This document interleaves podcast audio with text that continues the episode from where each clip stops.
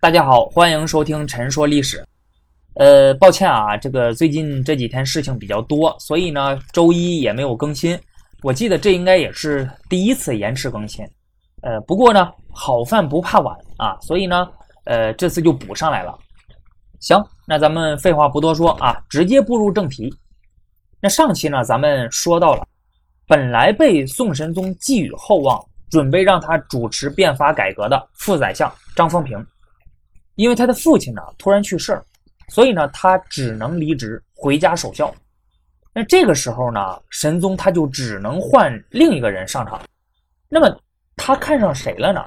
王安石，这个是造就大宋之变的关键人物。我相信很多人对于王安石的了解呢，一般其实就是来源于两个事儿，一个是呢他是唐宋八大家之一，经常出现在教科书里面，他的很多的诗词呢，一般就是。背诵全篇的那种。另一个呢，就是王安石变法，尤其是后者，让他成为了中国历史上一个毁誉参半、极富争议的人。那直到现在啊，就是关于怎么评价王安石，这个很多人还是争论不休啊，两个人都能打起来的那种。我看了很多这样的文章，还有演讲啊，很多人都是对于王安石有着截然相反的一个评价。那么我个人啊，一向主张呢，那评价一个人、一个历史人物，应该是以事实为依据，根据他实际之中所做的事儿，那么尽量公正客观的做出判断，而不是观念先行。你不能先入为主的去认为一个人怎么怎么怎么样啊，好的、坏的，哎，这种简单的二分法，然后呢，你再去看他所做的事情，那这样的话，他所做的好事呢，也会被你解读为坏事儿，而他做的坏事呢？你也会想方设法的给他找理由去辩解啊，甚至还会给他解读为好事儿。接下来我们就要看看王安石的生平事迹，他做了哪些事情，以及他到底有何德何能啊，可以得到神宗的青睐，并且还对他寄予厚望。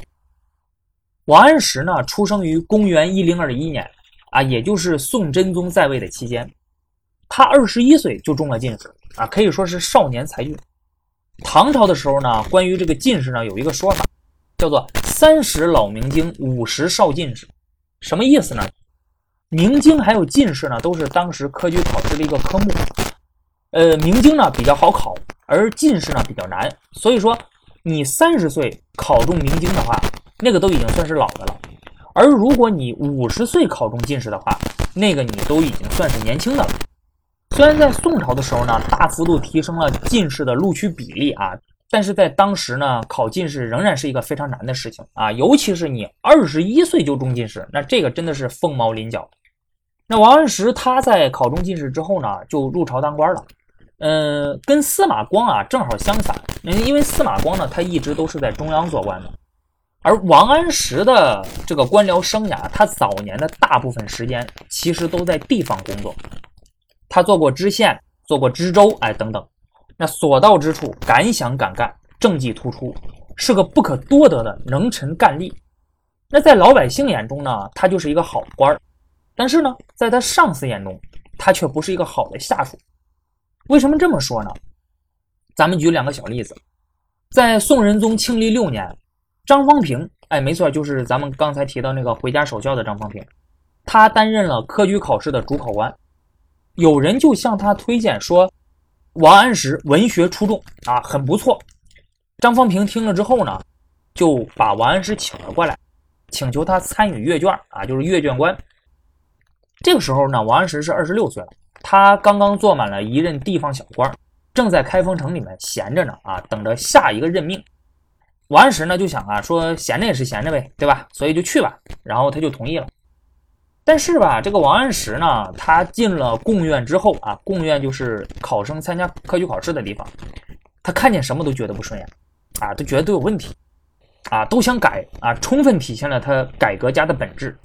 但是这种横冲直撞的这个架势呢，让张方平特别的不高兴，他对王安石就看不顺眼。那到最后呢，张方平实在是忍无可忍，就把王安石赶出了贡院。这个也是张方平和王安石第一次打交道。两个人呢，从此之后就再也没有私交了。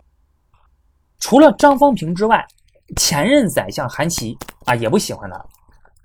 那王安石第一次做官就是做韩琦的下属，韩琦当时他是以卸任枢密副使的身份任扬州知州啊，地位非常的尊崇，那不是一般的知州可以比拟的，就有点像是什么呢？就是今天的前任中央军委副主席啊，或者说是国防部副部长，他现在当了扬州市长。你想想那个一般的这个市的市长啊，能和他比吗？那你跟着这样的长官啊，一般人都会想好要努力搞好关系，对吧？力图给长官留下好印象。那这样的话，你之后才方便升官啊。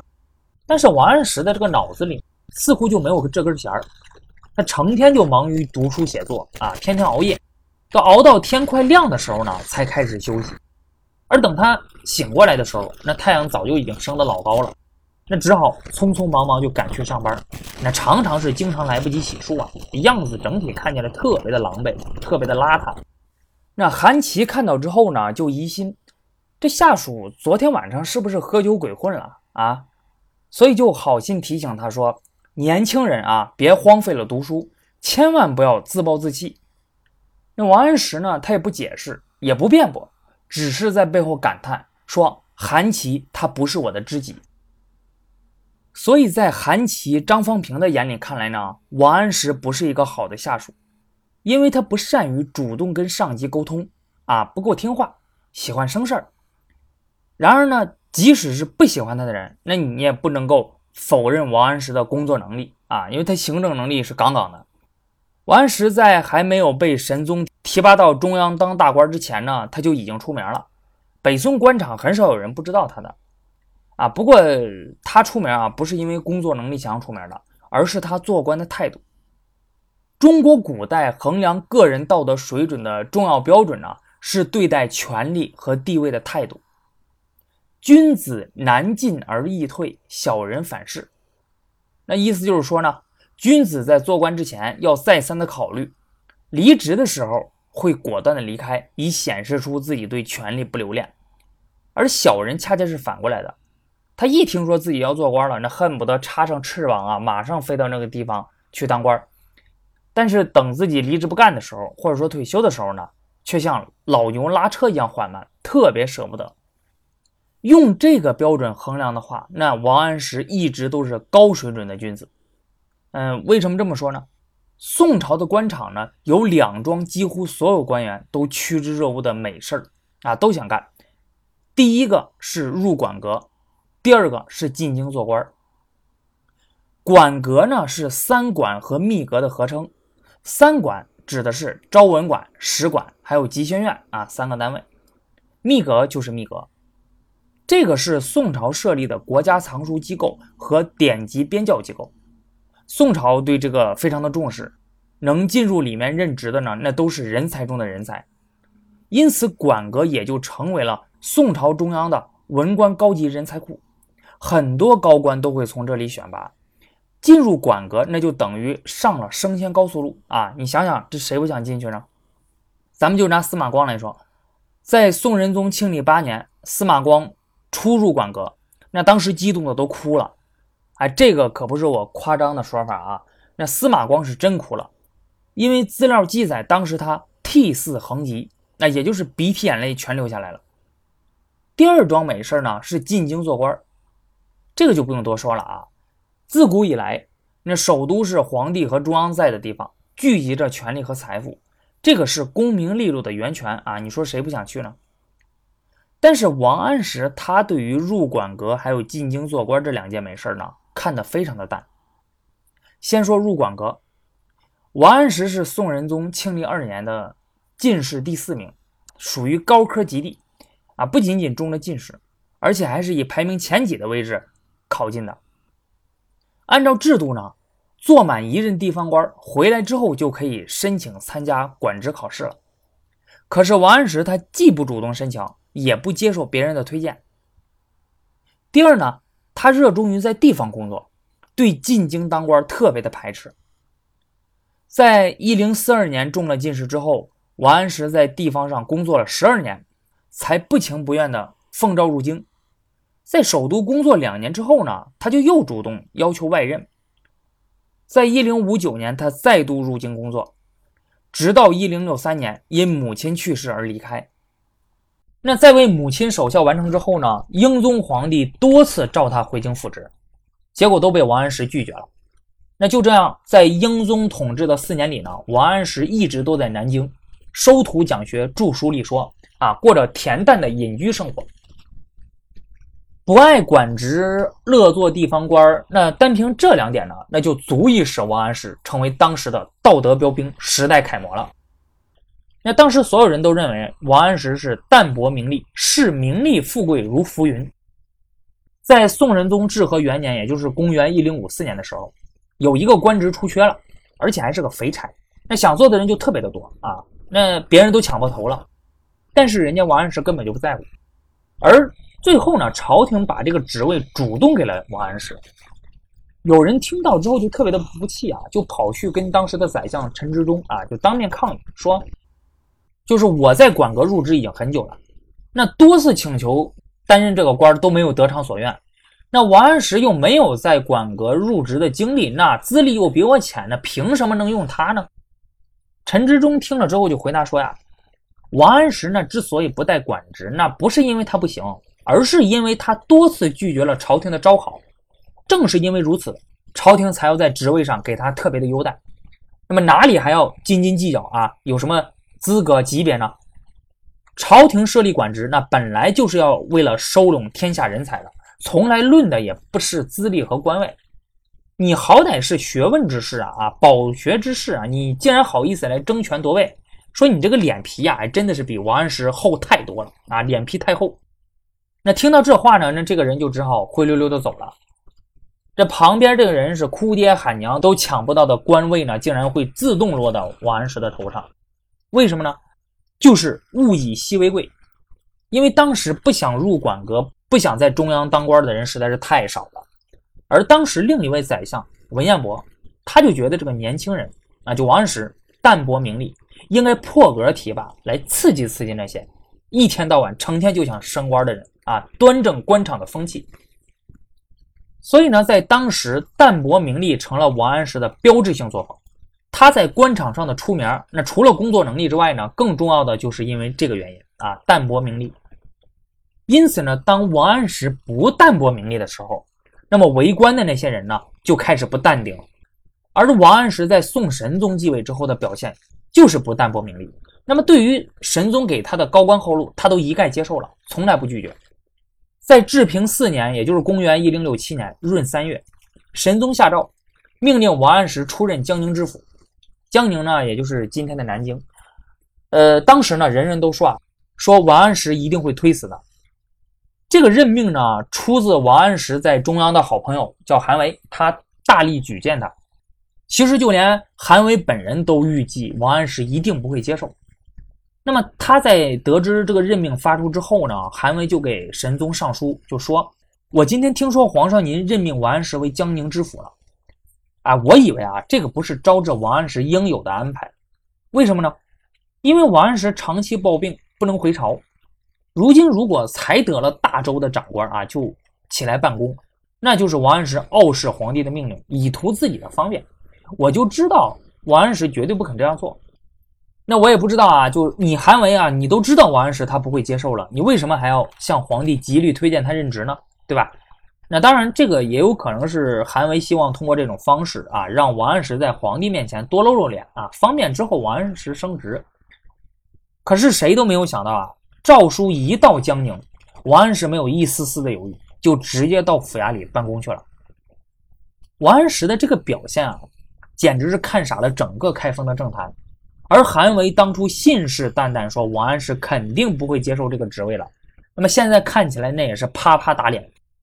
到了九月份呢，王安石这个江宁知府还没做多久，神宗又下诏了，征召王安石入京担任翰林学士。那这次王安石同样也没有推辞，这个就让开封政坛的不少人又有了新的话题。在当时的人看来呢，接到任命不再推辞，而是直接接受是不对的。正确的做法应该是反复推辞，实在是辞不掉了，然后才勉为其难啊，挂引号的勉为其难接受。那在当时，辞让已经成为了官员就任重要职务之前的一个规定的动作，这个是一种让外人啊看不懂的一种政治文化。其实现在也是，几乎是成为了中国传统文化的一个特色吧。呃，比如说送礼，那别人给你送礼呢，你不能直接就要啊，你一定要反复推辞，然后再接受，表达感谢，否则你就是不懂规矩。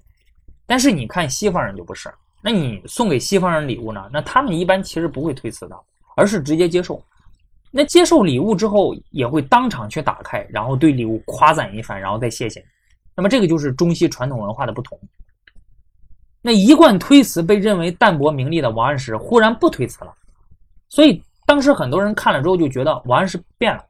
那么现在变得急着升官，步幅太大，导致动作变形，姿态不好看了。那么王安石的这个行为怎么理解呢？啊，当时的人们会有这样的想法，那是因为。之前人们认为王安石不入馆阁，不愿意在京城当官，屡次推辞了皇帝的任命，是因为王安石淡泊名利，所以才这样。那么现在王安石他不再推辞了，急着当官了啊，想必是王安石的这个心态变了啊，或者说之前那个淡泊名利都是装的。但是有一点我们必须要注意啊，那就是王安石是真的淡泊名利吗？关于这一点呢，王安石他自己就有过解释。他本人对于自己甘心在地方上做官的解释很简单啊，也很直白，就是说呢，我为什么要在地方上当官呢？于私呢，我有一大家子人要照顾啊，需要用钱的特别的多，而地方官的工资比较高啊，我要是在京城当官呢，我我怎么养活我的家人呢？是吧？愚公呢，他希望用管辖的地方做试验田，把自己治国安邦的想法呢付诸实施。而这种做法呢，你要是在高官成群的首都开封城啊，到处都是皇亲国戚啊，大官小官，官大一级压死人的那种，你想都不要想，你根本不可能。你做什么试验田啊？大家可以看一下王安石解释的这两条啊，这哪一条和淡泊名利都没有半毛钱关系？淡泊名利这个只是别人眼中的王安石，是别人对于王安石的误解。那或者说呢，是那个时代有意安在王安石身上凸显的品，因为当时有不少的人呢，特别热衷于名利啊，热衷于升官，热衷于在京城做官。那么出现了这样一个不爱在京城当官、不爱入馆职的人，那人们自然觉得这是一个非常稀奇的，那么希望能够树立这样一种典范啊，端正官场的风气啊，所以就认为他就是淡泊名利了。还有呢，就是王安石呢，他从来没有把辞让当做表演。那么，当他推辞不受的时候，那是因为他觉得那个官职呢不适合自己。而当他认为这个职位呢和自己的能力还有理想相称的时候呢，那他就不推辞了。那王安石不推辞江宁知府，他也没推辞翰林学士，坦然入京了，想必是已经悟透了治国之道，准备辅助新君大有作为。我相信他当时已经想好了，他准备要尽展生平所思所学，实现自己的理想抱负，开辟一个崭新的时代。那在王安石接受翰林学士的任命后的第二年春天，王安石终于抵达了开封。宋神宗迫不及待的想见到他，与他畅谈治国之道。于是，在四月初四，也就是公元一零六八年五月七日，大家记住这个日子。这是影响大宋王朝国运的一天。宋神宗和王安石在这一天进行了第一次对面长谈。那两个人相谈甚欢啊！就在这场谈话接近尾声的时候，神宗向王安石问了一个问题：“说我大宋立国已有百年，这百年间呢没出什么大的变乱，基本上可以说是达到了太平盛世的标准。那这里面有什么门道吗？啊？”为什么会这样呢？本朝百年无事说呢？这个论断最早是司马光提出来的，那大概呢是在仁宗末年提出来的。司马光当时隶属了东周以来的天下大事，指出呢，只有本朝，自从公元九七九年太宗皇帝平定北汉、完成统一大业之后，基本上是做到了内外无事。那么，把本朝的这种内外无事的情况放在一千七百多年的历史长河中去看呢，那是非常了不起的。三代以来治平之事，未有若今之盛也。我相信司马光他在提出本朝百年无事的时候，那内心一定是非常自豪的。那他肯定认为我们的朝代那是一个了不起的朝代，大宋王朝是自东周以来最伟大的王朝。司马光提出本朝无事说的目的呢，他只是要提醒皇帝要珍惜难得的大好局面啊，不要破坏它。所以呢，他并没有论证过本朝百年无事的成因。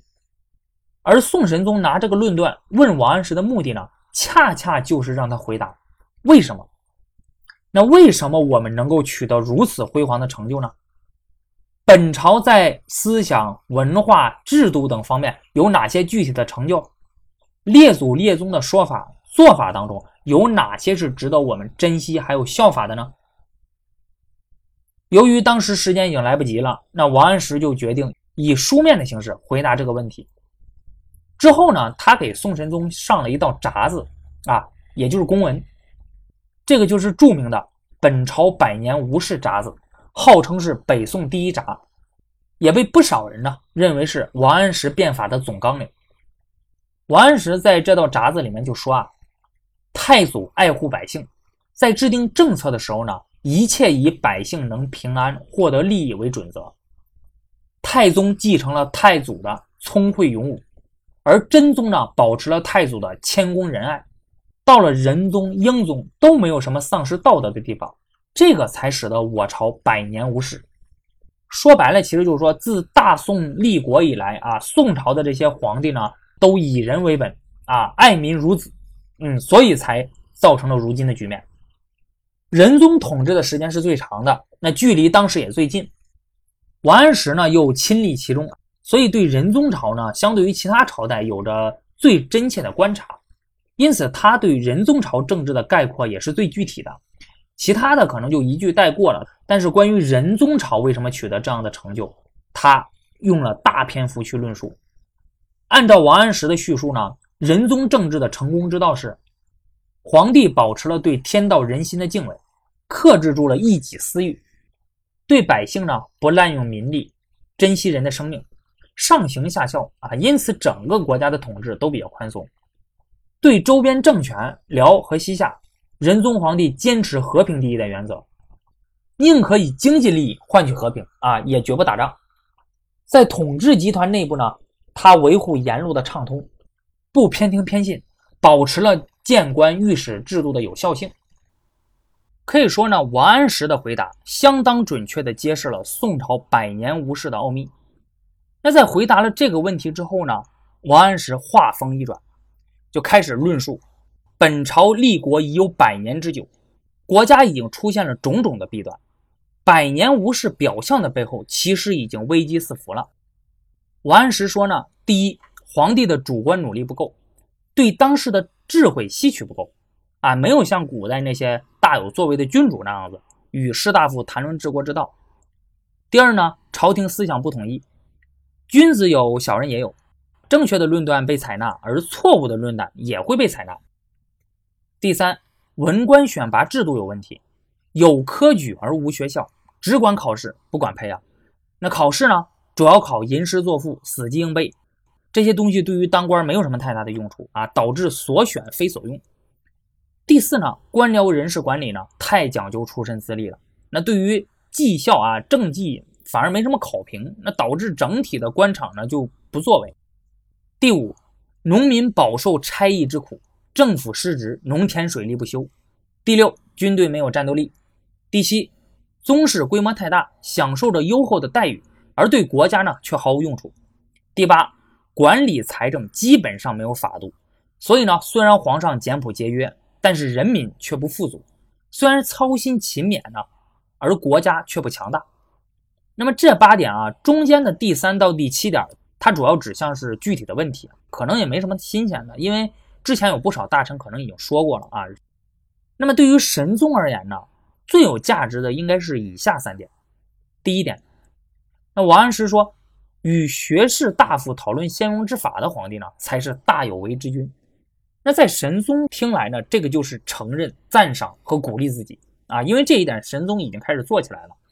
神宗每天几乎都会花费大量的时间，跟当今一流的学士大夫们研习经史，讨论政务。如今呢，又来了一个王安石啊，所以神宗就感到非常的兴奋。第二，王安石说朝廷思想应该统一，那么这个其实隐含着破坏宽容啊，还有言论自由的这个危险啊。就是这一点呢，咱们后面再说。更让神宗兴奋的应该是第八点，关于财政，国家所面临的财政困难是神宗即位以来的第一难题。他之前之所以不顾司马光的反对，坚决任命张方平为副宰相，那也是看中了张方平卓越的理财能力，希望他可以解决国家的财政危机。如今呢，王安石却告诉他，皇帝的个人生活和工作作风与财政困难之间没有直接关系。那财政困难只是因为理财无法，你理财无法的话，你皇帝个人再节俭也没有什么用。你只要会理财，那皇帝是可以大有作为的。这个一点啊，让神宗感到非常的兴奋，因为神宗绝不同于仁宗，他是一个有理想的皇帝。他不想只守着祖宗的基业，做个守成之君啊，这不是他的理想。他要开拓进取，他想解决大宋王朝立国百年后面临的种种的问题。他想成为一个伟大的皇帝，因此呢，在对外上，他主张采取积极的进取性啊，或者说叫扩张性的战略。那在经过二十多年的和平之后，边防将领当中早就已经有人摩拳擦掌啊，准备试试身手，建功立业。那事实上，在去年七月份的时候，陕西就已经有将领开始擅自对西夏采取了军事行动。神宗的这个进取性战略呢，让很多人感到不安。那么，司马光之前就曾经提出过严肃的批评。而就在与王安石初次会面之前的三天呢，神宗接见了老臣富弼，他问了很多富弼边疆的事儿啊，而且问的特别的详细。富弼当时就感觉到不对劲儿。他当即就告诫神宗说：“你不要生事儿啊，别惹事儿。二十年内不要打仗。”虽然司马光、富弼有不同的意见，但是神宗想来也不会听他们的。然而呢，朝廷确实存在的这个财政危机，却结结实实的束缚住了神宗的扩张性战略。打仗打的不就是钱吗？对吧？你没钱，你打什么仗啊？所以神宗听王安石说：“你只要会理财，就可以解决财政危机。”那么他想啊，那这样的话，我不就可以大展宏图了吗？啊，实现皇帝伟业了吗？所以神宗对这一条特别的感兴趣。王安石的这道闸子呢，神宗特别的欣赏，觉得句句都说到自己心坎里了。他反复的诵读，并且当面称赞这篇文章写得好。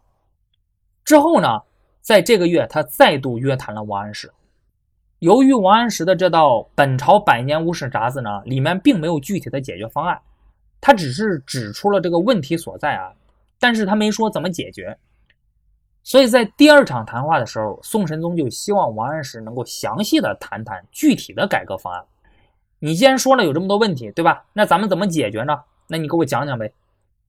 王安石就简单的谈了谈，神宗听了之后就非常的高兴，他很认同王安石的这些解决方案。那么就说啊，说这些都是我之前从来没有听到过的呀。别人的学问实在是到不了这个水平，说您能一条一条的为我写出来吗？王安石说不行，不同意。那神宗又退而求其次，就请求王安石把当天谈话的内容记录下来，交给自己。这王安石啊，就嗯嗯嗯啊的这答应着就退下去了，但是最终也没有把当天的谈话记录交上来。那王安石为什么不愿意把具体的改革方案交给神宗呢？难道是王安石他不知道怎么改革吗？这恐怕不可能啊，因为要不然也就没有王安石变法了。而且你想想，从一零四二年进士及第，那到这个时候，王安石已经做了二十年的官了。他兼具中央和地方的工作经验，对于国家的弊病呢，有着深刻的了解。在复出之前，他在南京隐居了六年，思考著述。我相信他对于如何去解决国家的弊端，早就已经考虑成熟了啊，胸有成竹了。他怎么可能会不知道怎么改呢？那是什么原因呢？那按理说啊，你要想把自己的想法变成现实，那就必须要获得皇帝的支持。那现在皇帝这么迫切的想知道，这个不是一个大好的机会吗？而王安石呢，却不肯细说，甚至最终也不愿意写下来。那他究竟是怎么打算的呢？王安石这个时候告诉神宗，具体的改革方案不是急事儿，也不是难事儿。那么王安石认为什么才是当务之急呢？讲学择术，确定指导思想。他和神宗皇帝说：“希望神宗专心讲学。讲学明白之后呢，具体的改革方案那是不言而喻的。在您没有明确确定指导思想之前，我实在是不敢报告具体的实施方略。在开始行动、开始变法之前，必须要获得皇帝毫无保留的支持。而要想获得皇帝毫无保留的支持呢，唯一的办法就是让皇帝从思想上跟自己完全保持一致。啊，这个就是王安石强调讲学择术的目的之所在。你像仁宗朝的时候，当时范仲淹也要改革，啊，最终实行了庆历新政，但是就实行了一年就以失败告终了。这其中一个重要的原因就是仁宗他自始至终也没有给予范仲淹绝对的支持，而之所以没有给范仲淹绝对的支持呢，最终还是因为君臣二人的想法不一样。不得不说啊，王安石确实是当时第一流的政治人物，他洞察人心，而且善用其术。政治手腕非常的高明，这一点啊，司马光跟他完全没法比。那么作为政治人物，司马光太单纯了啊，这简直就像是一个孩子似的，还是比较幼稚的。关于这一点啊，之后在讲到王安石还有司马光的对战的时候，我相信大家能够很明显的看出来，王安石的这招欲擒故纵玩得很好。嗯，神宗皇帝呢，他听了王安石这么说之后呢，对王安石的呃学问还有主张，更是充满了敬仰和向往。神宗在见王安石之前，王安石的大名就已经是如雷贯耳了啊，因为他确实是厉害啊，就就连他的政敌呢司马光也是说他才高八斗，学问宏富，为官难进易退，不贪图富贵。他三十多年以来声名显赫，道德文章独步天下，所以当时人人都说啊，说王安石不出来那也就罢了，只要他肯出来，立刻就会建成太平盛世。天下苍生都会得到恩泽。他的好朋友韩维又经常在神宗耳边啊极力鼓吹王安石啊，总是夸他。韩维他是神宗的东宫旧臣啊，在这个神宗当太子的时候呢，他就已经跟着神宗了。神宗继位之后呢，韩维特别受神宗的信赖。而每当神宗只要夸奖韩维的想法好、主意妙的时候，韩维却总是说：“这是我的朋友王安石的想法。”所以。在神宗第一次见到王安石之前呢，神宗心中的王安石就已经是一个头顶光环、神一般的存在了。他见王安石就有点像是迷妹啊，就见偶像似的。而见到偶像之后，他发现这个偶像比想象中更厉害啊！你想想，那他现在肯定就对王安石佩服的那是五体投地了。在四月的这两场谈话之后呢，神宗与王安石两个人的心智得到了完全的契合。那神宗现在已经迫不及待的想得到王安石的辅佐了。不过呢，政治运作还是要顾及传统和制度的。那按照本朝提供二府大臣的传统呢，王安石的资历显然还不够。当时四个可以通向二府的职位——御史中丞、三司使、知开封府和翰林学士，他才刚刚当上翰林学士。要想进入宰相府当宰相呢，那怎么着也得再等一等啊！现在时机还不成熟。王安石他当了翰林学士之后，就和司马光，那这位之后他最大的政敌同朝为官了。呃，准确来说，他们两个是在同一家单位工作，因为司马光当时也是翰林学士。这个时候，王安石虽然还没有正式开启变法，但是他和司马光的分歧与争论就已经开始了。其中有一个非常重要的争论，就是关于南郊大礼之后是否要赏赐大臣的争论。那么这个争论呢，也反映出了王安石和司马光在政治观点上的根本性的差异。那么这个是一个什么事儿呢？在熙宁元年，也就是公元一零六八年啊，熙宁呢，这个是神宗继位后的第一个年号，当时正好赶上了每三年就举办一次的南郊大礼啊，其实就是皇帝祭祀天地。一般在南郊大礼之后呢，都会有赏赐的啊，赏赐给这些大臣们，呃，普天同庆嘛啊，以显示天人浩荡。南郊大礼通常是在十一月份举行，不过在这年的八月初呢，宰相曾公亮等人就提出说，国家现在财政这么困难，我们宰相府还有枢密院的这些大臣们待遇本来就丰厚，又经常得到赏赐，所以呢，我们建议这次大礼之后呢，就不要再赏赐给这些人了。除了财政困难，宰相们提出这个建议呢，还有一个背景。就是在这一年的夏秋之际，天灾不断，黄河决口，开封地震，影响波及了河南还有河北的广大的地区。当时像官府民居啊，还有什么很多的房子都倒塌了。地震之后呢，正好又赶上了连绵大雨，很多的粮仓都灌了水了，军队的粮食供应就发生了困难啊，老百姓就更不用说了啊，那都吃不起饭了。两府大臣辞掉赏赐，其实是希望可以跟朝廷共度时间，这个可以理解。但是皇帝颁布赏赐呢，可不是简简单单的就是给大臣一点东西。因为它显示出了恩德出自上，这个是礼仪制度的一部分，关系到朝廷的体面，所以神宗他拿不定主意，于是他就把他这个问题抛给了他的智囊团啊，也就是那些翰林学士们，让他们讨论讨论。嗯，那关于这次赏赐呢，司马光是主张高官全员减半，而王安石等人主张不减不免啊，维持常态。司马光认为。如今国家用度不足，灾害又接连而至，财政状况更是雪上加霜，因此呢，必须要裁减不必要的支出，而裁减不必要的支出就应该从高官近臣做起。二府大臣主动辞让南郊赏赐啊，陛下应该接受，成全他们的忠君爱国之心。而王安石听了之后，他就不同意，他说：“我大宋富有四海，有的是钱。”大臣的南郊赏赐呢，明明就花不了几个钱，现在却吝惜不给。你省下这几个小钱呢，根本就不足以让国家富裕，只会白白的损伤我大宋的体面。而且呢，他最后还说，国家用度不足，财政困难。那现在又不是什么紧急的事物。那这话一说出来啊，其他人就傻眼了。宋朝的国家财政早就已经捉襟见肘、举步维艰了，政府缺钱，入不敷出，这个谁都知道。那你王安石现在说这个不是紧急的事物，你这不睁着眼说瞎话吗？果然，司马光听了这个之后就反驳他说呀：“国家用度不足，从当年真宗末年的时候就已经开始了，这些年以来愈演愈烈啊，就政府越来越缺钱，你凭什么说这个不是急事儿呢？”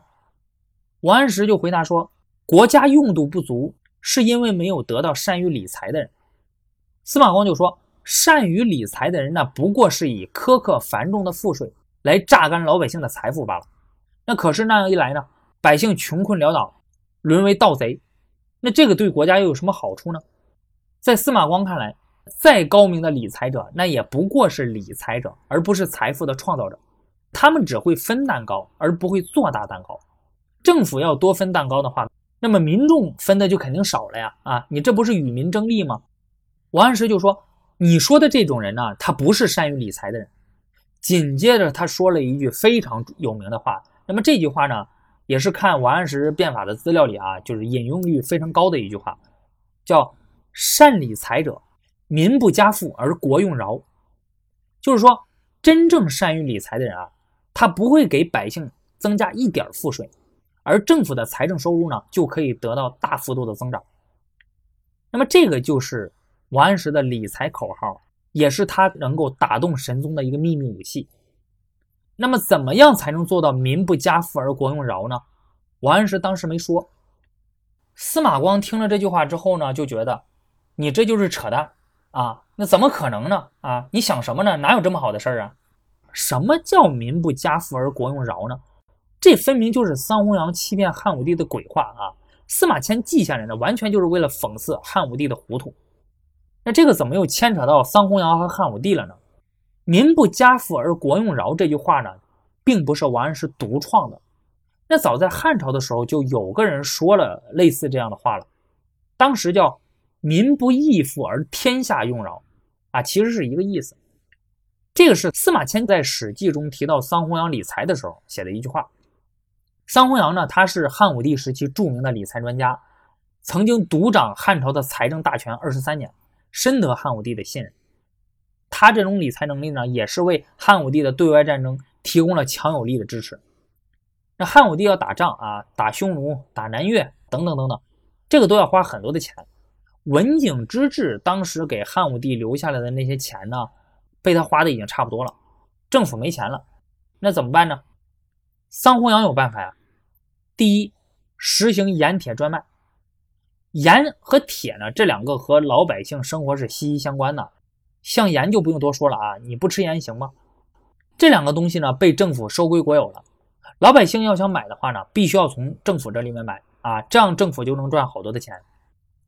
第二，要求商人还有手工业者申报财产，以便征税，征财产税。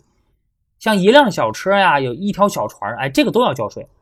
如果你财产申报不实的话，也就是虚报瞒报，一旦被发现的话，会把你发配到边疆啊，然后再没收你所有的财产。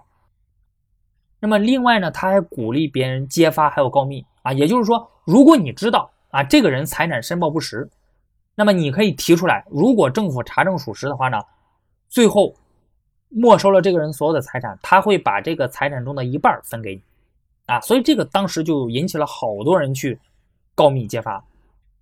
第三，实行军书平准的办法，呃，什么意思啊？就是物资便宜的时候呢，咱们就买进。啊，等着它贵的时候呢，就把东西卖出去，就是所谓的贱买贵卖，那么这样来赚钱啊。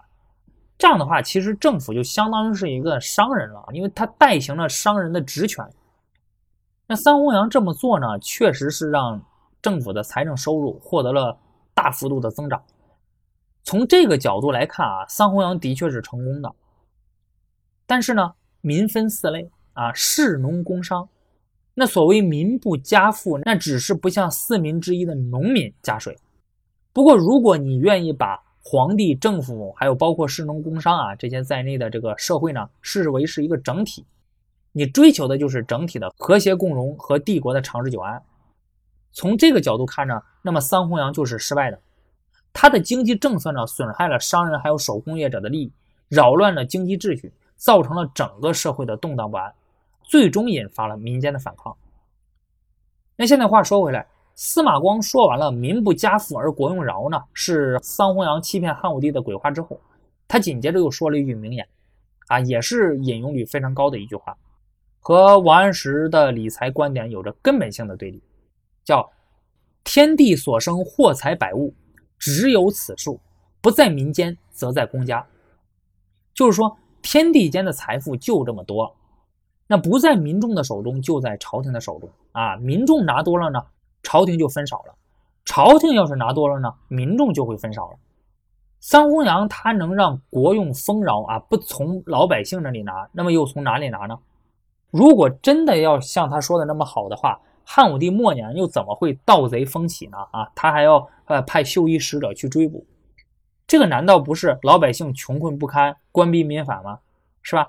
他说的这种话怎么能当真呢？在司马光的这段回答中呢，他说的这句话“天地所生货财百物，只有此数，不在民间则在公家”。现在有不少人认为司马光保守，不承认社会财富的可增长性。那从我们今天这个角度看，确实是这么回事儿。你想想，就拿咱们国家来说啊，就自改革开放以来这四十多年以来，整个社会财富的是飞速增长，整个国家发生了翻天覆地的变化。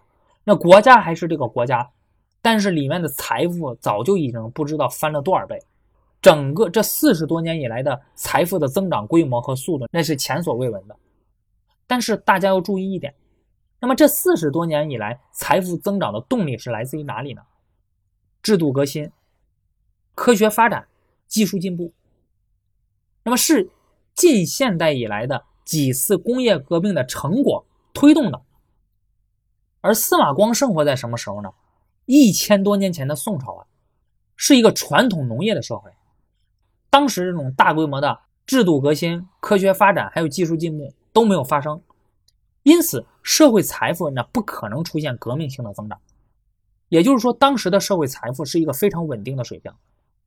那么，如果财富总量不增长的话，理财的问题归根到底就还是一个分配的问题。不在公家就在民间，不在朝廷的手中就在人民的手中。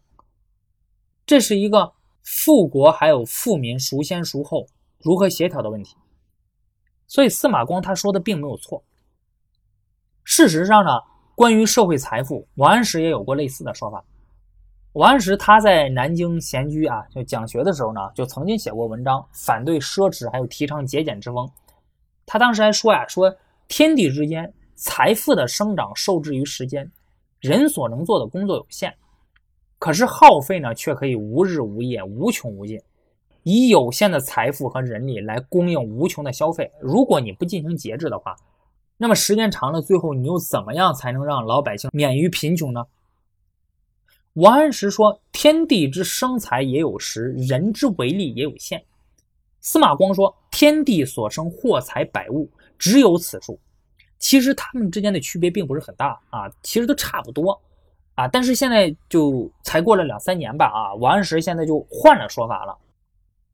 那在司马光讲完之后啊，王安石就调转话题了啊，就不谈这个事儿了啊，咱不说了，就说南郊赏赐，数额不大，可以忽略。王安石说：“我觉得可以照常赏赐，没有任何问题啊。”那司马光于是和王安石就继续去争论啊，争论来争论去，争论了很长的时间。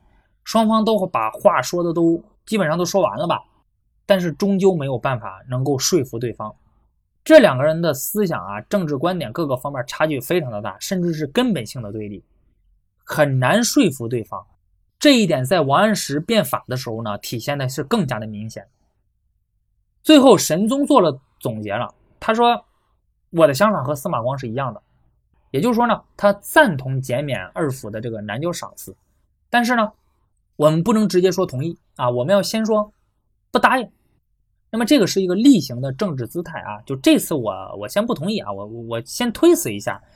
那宰相们看到皇上不同意呢，他肯定还会打第二通的报告上来的。这样的话我再答应，那双方都有体面。就在第一通的这个皇上说不允许的这个诏书下发之后呢，呃，曾公亮还有他手底下的这帮人啊，就再也不敢提。辞让南郊赏赐的事儿呢？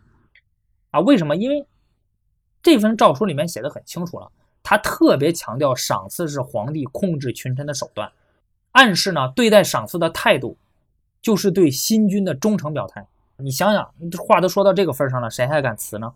啊，就只能乖乖接受了。那么这么一通措辞很严厉啊，而且表达了这个意思的诏书呢，似乎和宋神宗当时的口头指示不符合。当时神宗说不答应只是个策略而已啊，就为了保留双方的体面，你到时候只要再跟我提一次，我就同意了就行了啊。但是现在却最终变成了目标，那么怎么会这样子呢？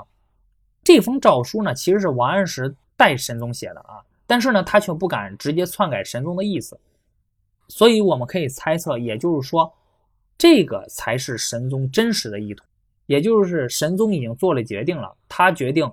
不去削免二府大臣的赏赐，他当初之所以说同意司马光呢，那个应该只是个权宜之计啊，就有点像是忽悠司马光的，要不然的话，就省得你司马光到时候乱说啊，就够又给我提这个意见，又给我提那个意见。那么王安石认为呢，政府收入不足呢，这个现在还不是什么特别紧急的事儿啊，而且他还喊出了“善理财者，民不加赋而国用饶”的响亮的口号，神宗特别受到鼓舞。那么这次南郊赏赐呢，神宗皇帝的这个赏赐啊特别的多，在熙宁元年的这一次南郊大典呢，赏赐花费了九百多万，跟三年前英宗的那次南郊赏赐相比呢，开支不但没有缩减，反而增加了两百万。那我相信，可能神宗也是认为，那既然王安石有这样的决心和能力，可以。在不给百姓增加税收的前提之下呢，还能够让政府的财政收入获得极大的增长啊！那这样的话，我就没有必要抠抠缩缩了啊，就该花还是要花啊！他想开了。那在南郊大典过了大概三个月左右吧，也就是在熙宁二年二月初三，宋神宗顶着压力任命王安石为参知政事，也就是副宰相。那这样一场轰轰烈烈。最终将会影响大宋王朝国运的变法，那就要开始了。大宋之变最重要的部分，高潮部分就要到来了。那好的，那下期节目呢，我们就来讲王安石变法。本期节目就到这里了，我们下期再见。